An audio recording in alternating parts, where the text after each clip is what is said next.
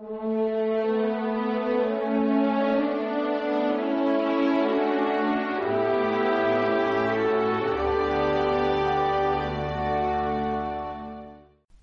cada cual no perdona a su hermano, tampoco el Padre os perdonará.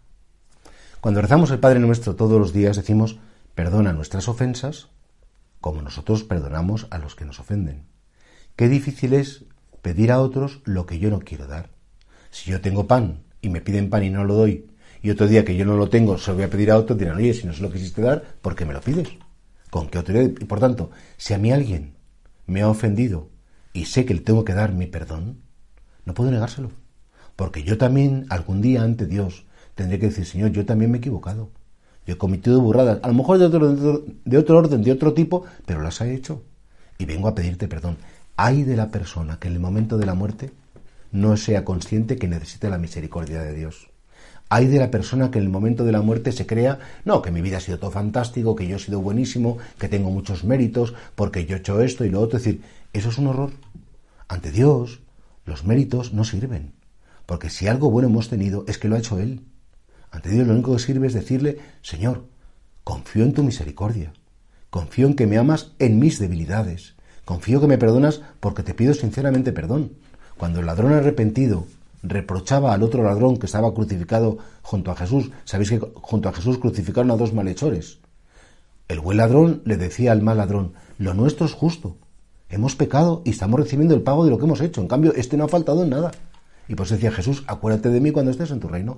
Pero le podía decir Jesús, acuérdate de mí o ten piedad de mí, porque yo he cometido delitos. Y Jesús le dice, te lo prometo que hoy estarás conmigo en el paraíso. Por tanto, no somos impecables.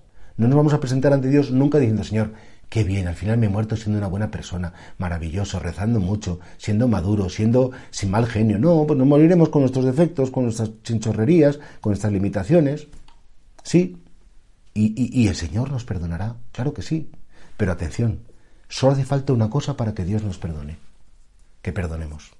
Y por tanto, de vez en cuando conviene repasar quién me cae mal, a quién se la tengo jurada, a quién le tengo yo que, le tengo eh, eh, como ya puesto entre paréntesis, ¿no?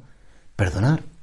Si es que en el fondo al final lo único que nos va a importar es tener un corazón libre de ataduras respecto a esas personas para que nuestras ataduras del pecado también se rompan.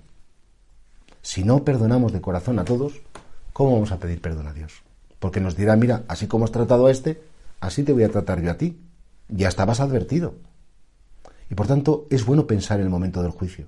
Es bueno pensar que en algún momento nos encontraremos cara a cara con el Señor y Él nos preguntará, y al decir cómo en nuestra vida ha sido un conjunto de cosas preciosas y de cosas frágiles, necesitaremos su perdón y seguro que lo obtendremos porque hemos sabido perdonar y hemos querido perdonar a todos.